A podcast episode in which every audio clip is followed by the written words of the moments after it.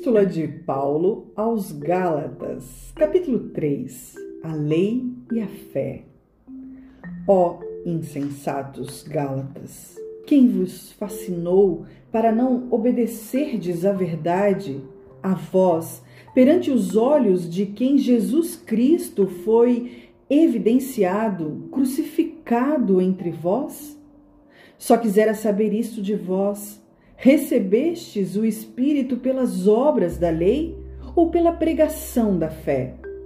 Sois vós tão insensatos que, tendo começado pelo Espírito, acabeis agora pela carne? Será em vão que tenhais padecido tanto?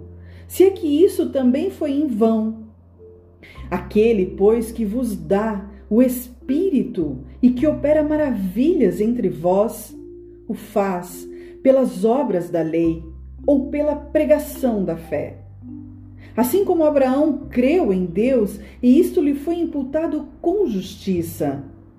Sabei, pois, que os que são da fé são filhos de Abraão.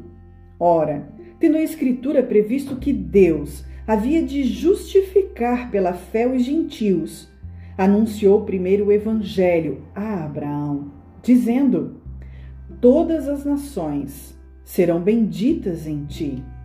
De sorte que os que são da fé são benditos com o crente Abraão. Todos aqueles, pois, que são das obras da lei estão debaixo da maldição, porque está escrito: Maldito todo aquele que não permanecer em todas as coisas que estão escritas no livro da lei, para fazê-las. E é evidente que pela lei ninguém será justificado diante de Deus, porque o justo viverá pela fé. Ora, a lei não é da fé, mas o homem que fizer estas coisas, por elas viverá.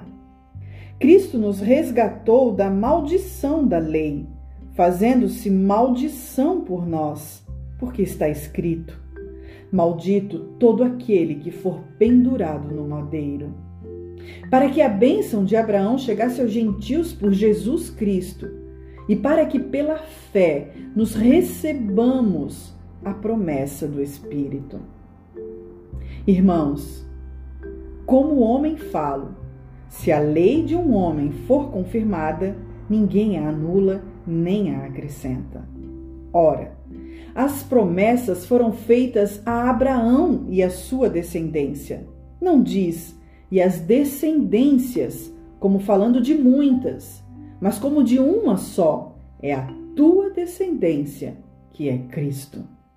Mas digo isto, tendo sido a aliança anteriormente confirmada por Deus em Cristo, a lei que veio 430 anos depois não é invalida de forma a abolir a promessa.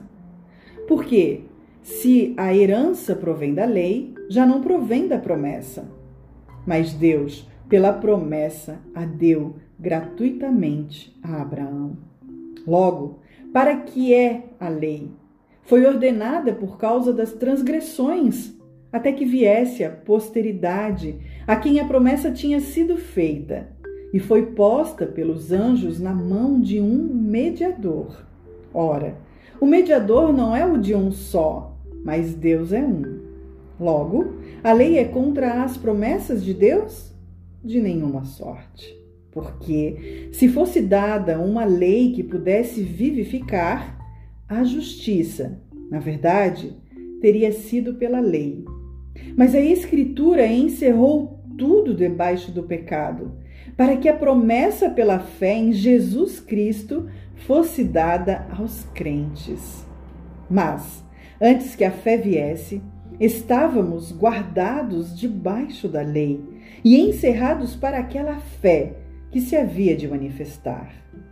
De maneira que a lei nos serviu de tutor para nos conduzir a Cristo, para que pela fé fôssemos justificados.